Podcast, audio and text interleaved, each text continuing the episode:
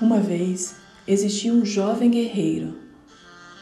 O seu mestre lhe disse que ele precisava ter uma batalha com o medo, mas ele não queria. Era uma ideia assustadora e agressiva. No entanto, o mestre disse que ele precisava enfrentar o medo e deu a ele as instruções para a batalha. Então, o dia chegou.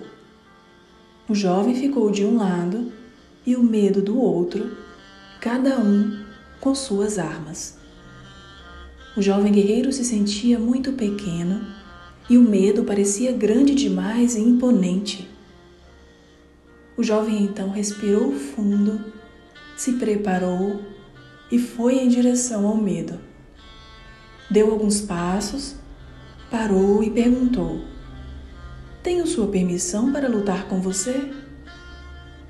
E o medo respondeu: Obrigado por demonstrar tanto respeito pedindo permissão, meu jovem. O jovem guerreiro então perguntou: Como eu posso te vencer? E o medo respondeu: Minhas armas contra você são que eu falo rápido e chego bem perto do seu rosto. Você fica nervoso e faz tudo exatamente como eu quero. Se você não der atenção ao que sente quando me aproximo e não fizer o que eu te falar, eu perco o meu poder.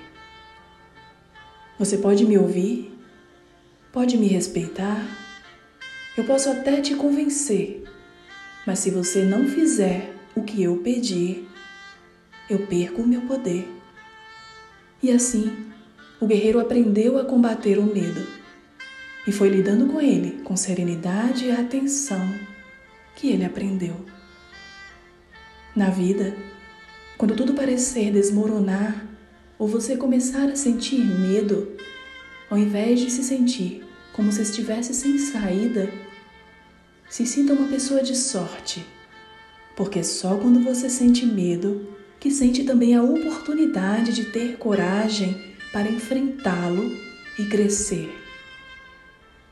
Ser corajoso tem tudo a ver com estar bem íntimo com o medo de uma maneira sábia e graciosa. Sinta o medo e então faça o que tiver que ser feito. Ao invés de se sentir intimidado, se aproxime dele e veja como um amigo que traz ao presente uma bonita oportunidade de aprender e crescer. Essa foi a inspiração de uma Camila ao dia de hoje, a semana, a vida de todos nós.